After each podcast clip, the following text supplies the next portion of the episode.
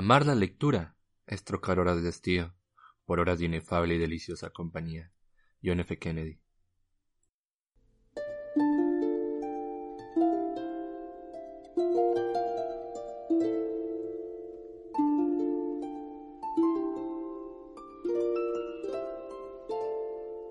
Les doy la más cordial bienvenida a este podcast en su primer episodio piloto que he titulado con el nombre de Tómate un café conmigo.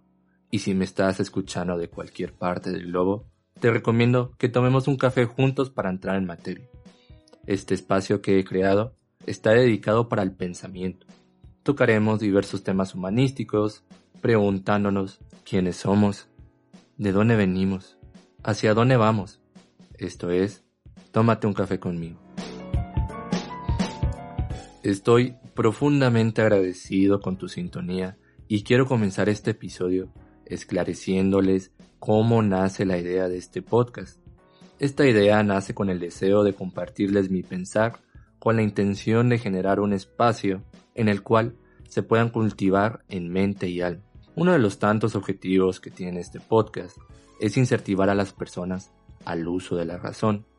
Con esto me gustaría invitarlos a reflexionar sobre temas triviales. Hay que saber aquitalar el valor de la lectura, entre otras muchas cosas. Quiero aclarar que este podcast no está estrechamente dedicado al ámbito de las humanidades, pero sí quiero hacer de esto un lugar en donde se avive la lectura.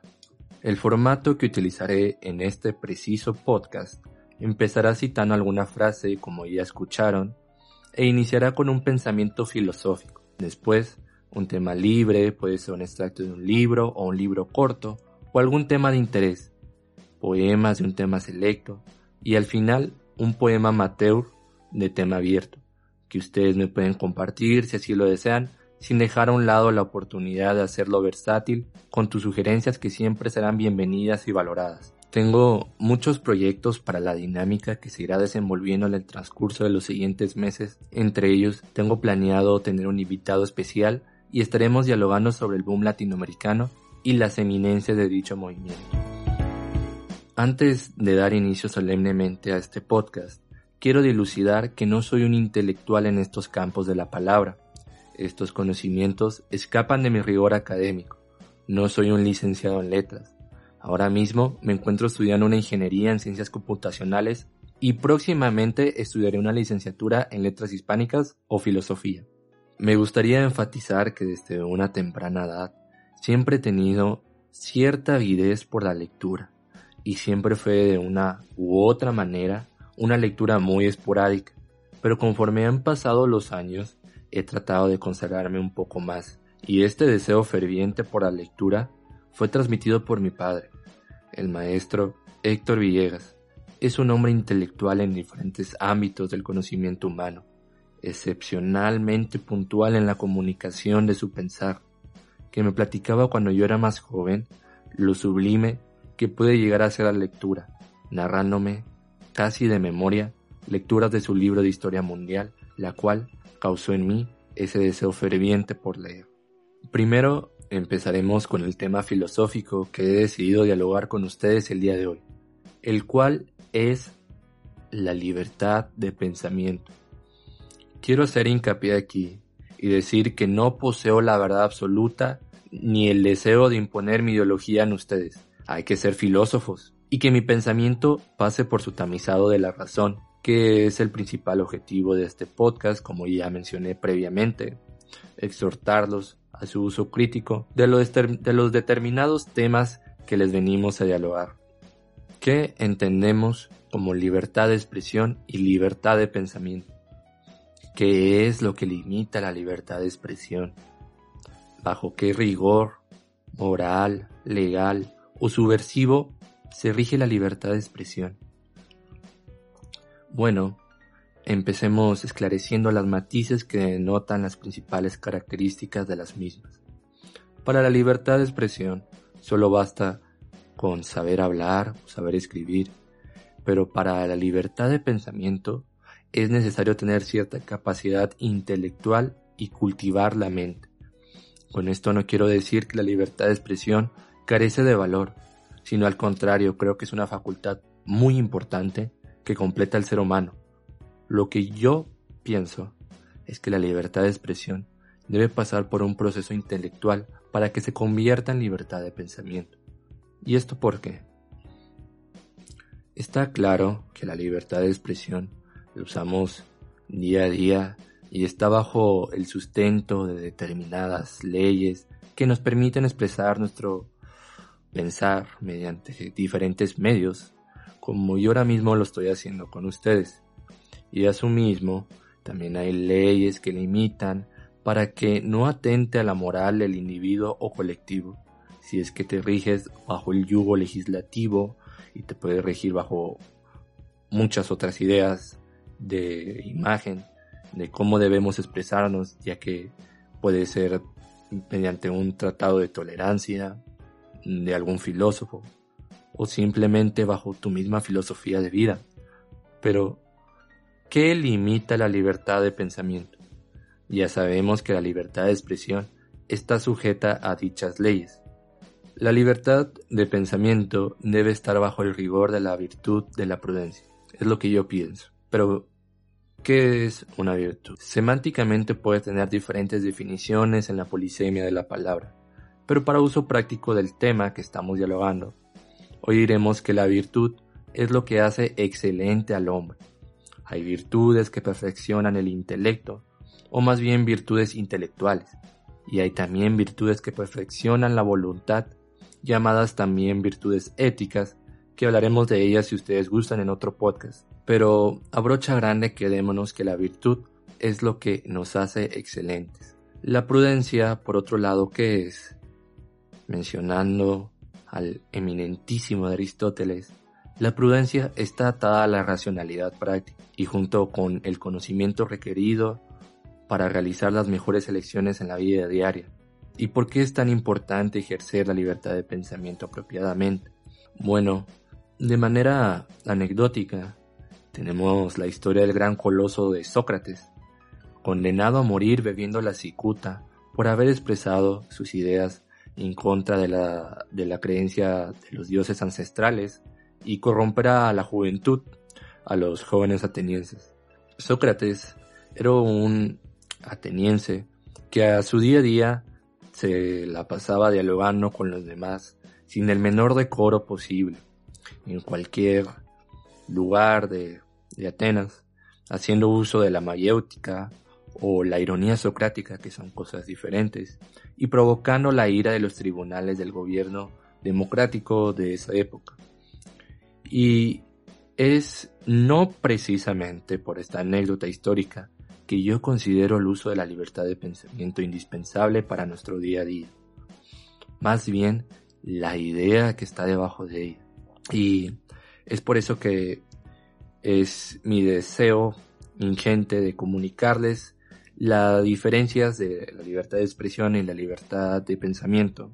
Y resumidamente, la libertad de pensamiento es el proceso intelectual por el cual pasa este, el ser humano para comunicar sus ideas y lo es resumidamente pienso lo que voy a decir y después lo digo mediante la virtud de la prudencia. Y para la libertad de expresión, que igualmente la protege nuestros derechos humanos, solo hace falta escribir y hablar.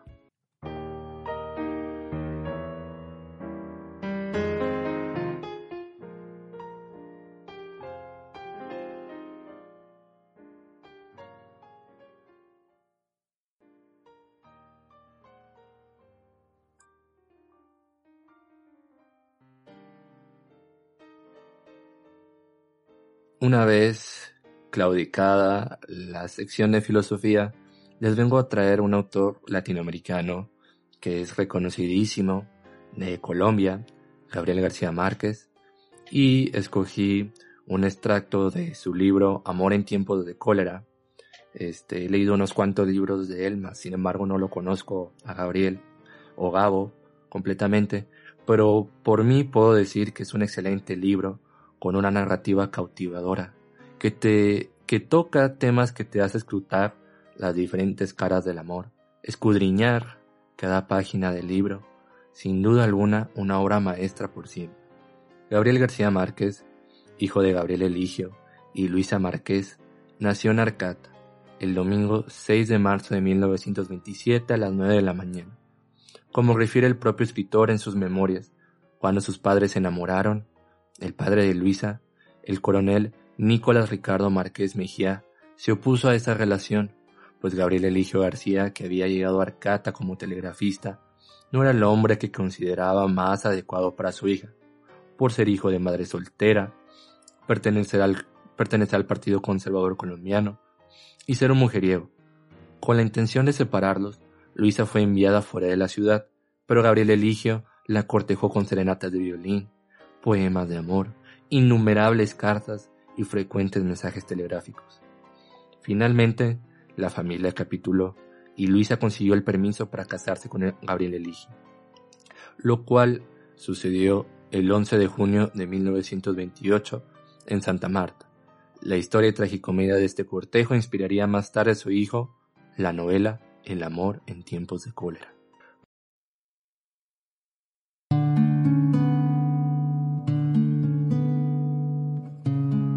Otra cosa bien distinta habría sido la vida para ambos de haber sabido a tiempo que era más fácil sortear las grandes catástrofes matrimoniales que las miserias minúsculas de cada día. Pero si algo habían aprendido juntos, era que la sabiduría nos llega cuando ya no nos sirve para nada. Fermina Daza había soportado de mal corazón durante años los amaneceres jubilosos del marido. Se aferraba a sus últimos hilos de sueño para no enfrentarse al fatalismo de una nueva mañana de presagio siniestro, mientras él despertaba con la inconsciencia de un recién nacido. Cada nuevo día era un día más que se ganaba. Lo oía despertar con los gallos, y su primera señal de vida era un tos sin son ni ton, que parecía a propósito, para que también ella despertara. Lo oía rezongar, solo por inquietarla, mientras buscaba a tientas las pantuflas que debían de estar junto a la cama. Lo oía abrirse paso hasta el baño, tantaleando en la oscuridad. Al cabo de una hora, en el estudio, cuando ella se había dormido de nuevo, lo oía regresar a vestirse todavía sin encender la luz. Alguna vez en un juego de salón, le preguntaron cómo se definía a sí mismo, y él había dicho, soy un hombre que se viste en las tinieblas. Ella lo oía sabiendas de que ninguno de aquellos ruidos era indispensable, y que él los hacía a propósito, fingiendo lo contrario, así como ella estaba despierta fingiendo no estar. Los motivos de él eran ciertos, nunca la necesitaba tanto, viva y lúcida como en esos minutos de zozobra. No había nadie más elegante que ella para dormir, con un escorzo de danza y una mano sobre la frente, pero también había nadie más feroz cuando le perturbaba la sensualidad de creerse dormida cuando ya no lo estaba. El doctor Ubrino sabía que ella permanecía pendiente del menor ruido que él hiciera, y que inclusive se lo habría agradecido para tener a quien echarle la culpa de despertarla a las cinco del amanecer. Tanto era así que en las pocas ocasiones en que tenía que tantear en las tinieblas porque no encontraba las pantuflas en el lugar de siempre, ella decía, de pronto, con una voz de entre sueños, las dejaste anoche en el baño. Enseguida, con la voz despierta de rabia maldecía, la peor desgracia de esta casa es que no se puede dormir. Entonces se volteaba en la cama, encendía la luz sin la menor clemencia consigo misma, feliz con su primera victoria del día, en el fondo, era un juego de amos, mítico y perverso, pero por lo mismo reconfortante, uno de los tantos placeres peligrosos del amor domesticado. Pero fue por uno de esos juegos triviales que los primeros 30 años de vida, en común, estuvieron a punto de acabarse porque un día cualquiera no hubo jabón en el baño. Empezó con la simplicidad de la rutina. El doctor Juvernal Obreno había regresado al dormitorio en los tiempos en que todavía se bañaba sin ayuda, y empezó a vestirse sin encender la luz. Ella estaba como siempre a esa hora, en su tibio estado fetal, los ojos cerrados, la respiración tenue y ese brazo de danza sagrada sobre la cabeza. Pero estaba a medio sueño, como siempre, y él lo sabía. Al cabo de un largo rumor de almidones de linos en la oscuridad, el doctor Ubrino habló consigo mismo Hace como una semana que me estoy bañando sin jabón. Entonces ella acabó de despertar, recordó y se revolvió de rabia contra el mundo, porque en efecto había olvidado reponer el jabón en el baño. Había notado la falta tres días antes, cuando ya estaba debajo de la regadera y pensó en reponerlo después, pero después lo olvidó. Hasta el día siguiente, al tercer día, le había ocurrido lo mismo. En realidad, no había transcurrido una semana como él decía para agravarle la culpa, pero sí tres días imperdonables, y la furia de sentirse sorprendida en el falto acabo de sacarla de quicio. Como siempre, se defendió atacando, pues yo me he bañado todos estos días, y siempre ha habido jabón. Aunque él conocía de sobra sus métodos de guerra, esta vez no pudo soportarlos. Se fue a vivir con cualquier pretexto profesional en los cuartos internos del Hospital de la Misericordia. Y solo aparecía en la casa para cambiarse de ropa al atardecer antes de las consultas de domicilio. Ella se iba para la cocina cuando lo oía llegar, fingiendo hacer cualquier cosa, y allí permanecía hasta sentir en la calle los pasos de los caballos del coche. Cada vez que trataron de resolver la discordia en los tres meses siguientes, lo único que lograron fue atizarla. Él no estaba dispuesto a volver mientras ella no admitiera que no había jabón en el baño, y ella no estaba dispuesta a recibirlo mientras él no reconociera haber mentido a conciencia para atormentarla. El incidente, por supuesto, le dio oportunidad de evocar otros muchos, muchos otros pleitos minúsculos de otros amaneceres turbios. Unos resentimientos revolvieron los otros, reabrieron cicatrices antiguas, las volvieron heridas nuevas, y ambos se asustaron con la comprobación desoladora de que en tantos años de liada conyugal no habían hecho mucho más que pastorear rencores. Él llegó a proponer que se sometieran juntos a una confesión abierta, con el señor arzobispo si era preciso, para que fuera Dios quien decidiera como árbitro final si había o no había jabón en la jabonera del baño. Entonces, ella, que tan buenos estribos tenía, los perdió todos con un grito histórico. A la mierda el señor arzobispo. El improperio estremeció los cimientos de la ciudad, dio origen a consejas que no fue fácil desmentir, y quedó incorporada al habla popular con aires de zarzuela. A la mierda el señor arzobispo. Consciente de que había rebasado la línea, ella se anticipó a la reacción que esperaba del esposo, y lo amenazó con mudarse sola a la antigua casa de su padre, que todavía era suya, aunque estaba alquilada por oficinas públicas.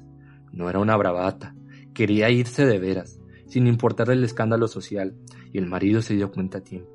Él no tuvo el valor para desafiar sus prejuicios.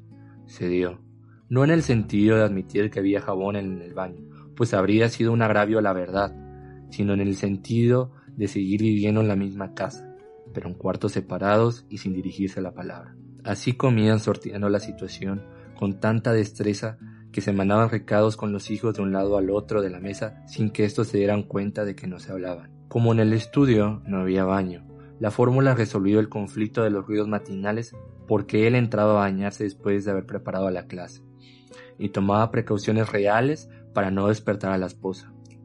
Muchas veces coincidían y se turnaban para cepillarse los dientes antes de dormir. Al cabo de cuatro meses, él se acostó a leer en la cama matrimonial mientras ella salía del baño, como ocurría a menudo, y se quedó dormido. Ella se acostó a su lado con bastante descuido para que despertara y se fuera. Él despertó a medias, en efecto, pero en vez de levantarse apagó la veladora y se acomodó en su almohada. Ella lo sacudió por el hombro para recordarle que debía de irse al estudio, pero él se sentía tan bien otra vez en la cama de plumas de los bisabuelos que prefirió capitular. Déjame aquí, si había jabón.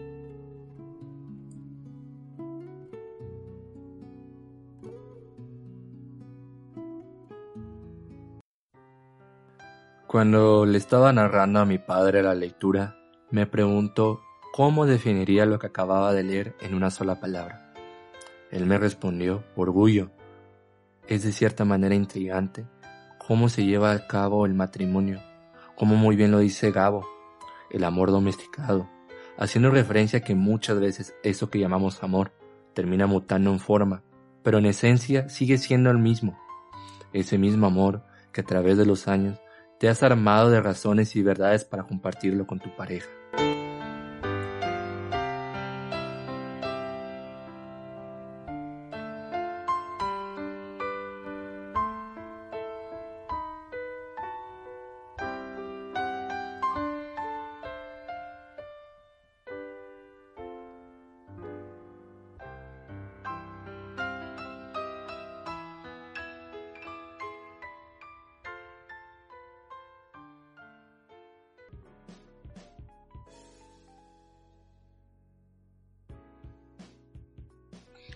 Para la sección de poesía tengo preparado dos poemas.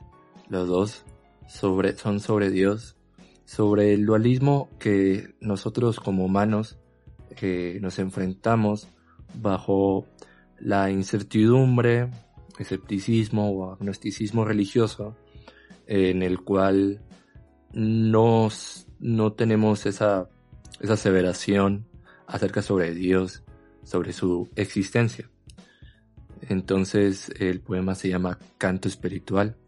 Fue uno de los primeros poemas de los cuales me quedé embelesado mientras descubrí este género literario, el cual plasma un humanismo muy cínico centrado en el principio de la necesidad de la sensibilidad y de la inteligencia humana que pueden satisfacerse sin tener que aceptar la existencia de un Dios. Es un poema lleno de dolor y de soledad. El poema es de José Palo y Fabre, de su poemario El alquimista. Está, eh, originalmente está escrito en catalán, pero también está su versión en español.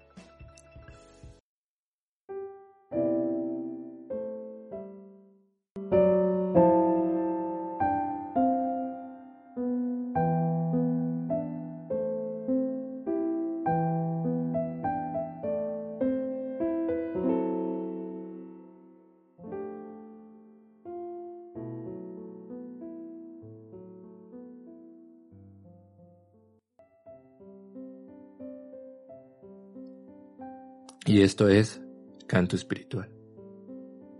No creo en ti, Señor, pero tengo tanta necesidad de creer en ti que a menudo hablo y te imploro como si existieras. Tengo tanta necesidad de ti, Señor, y de que seas que llego a creer en ti y pienso creer en ti cuando no creo en nadie.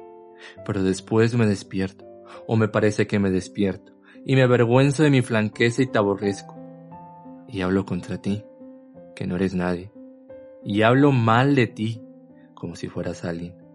Cuando, Señor, estoy despierto y cuando estoy dormido? Cuando estoy más despierto y cuando más dormido? ¿No será todo un sueño? ¿Y despierto y dormido sueño la vida? Despertaré algún día de este doble sueño para vivir allende la verdadera vida, donde el sueño y la vigilia sean una mentira. No creo en ti, Señor, pero si eres, no puedo darte lo mejor de mí si no es así, diciéndote que no creo en ti. Qué forma de amor tan extraña y tan dura. Qué mal me hace no poder decir, creo. No creo en ti, Señor. Pero si eres, sácame de este engaño de una vez. Hazme ver bien tu cara. No tengas en cuenta mi mezquino amor. Haz que sin fin y sin palabras, todo mi ser pueda decirte eres.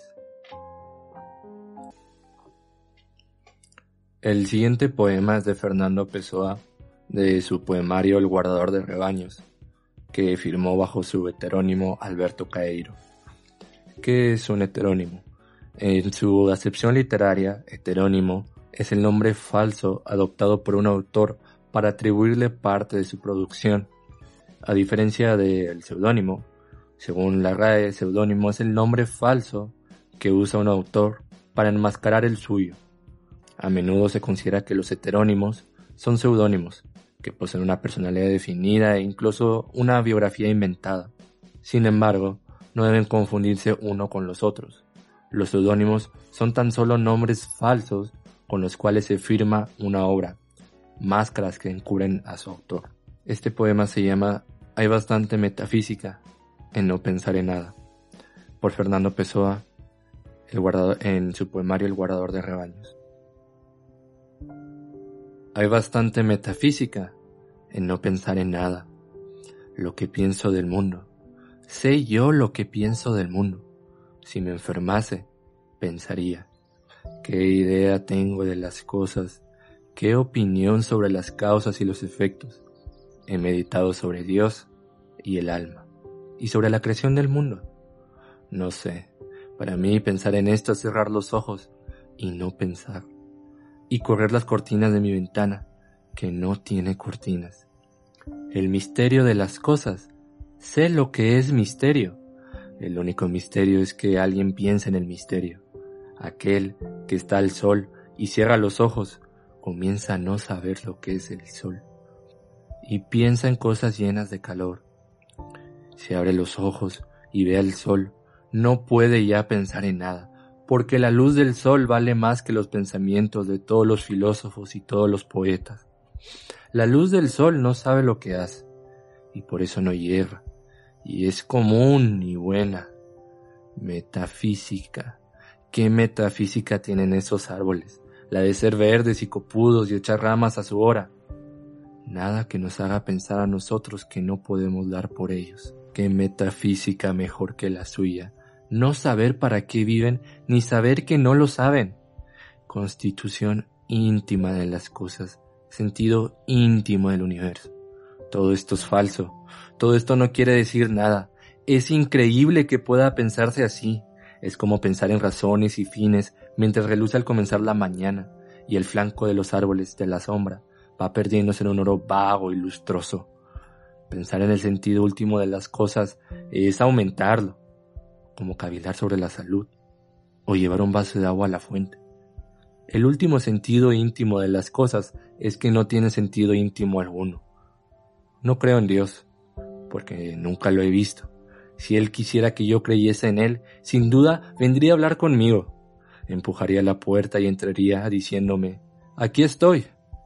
Tal vez esto suene ridículo para aquel que, por no saber lo que es mirar las cosas, no comprende al que habla de ellas con el modo de hablar que enseña el verdad de verdad.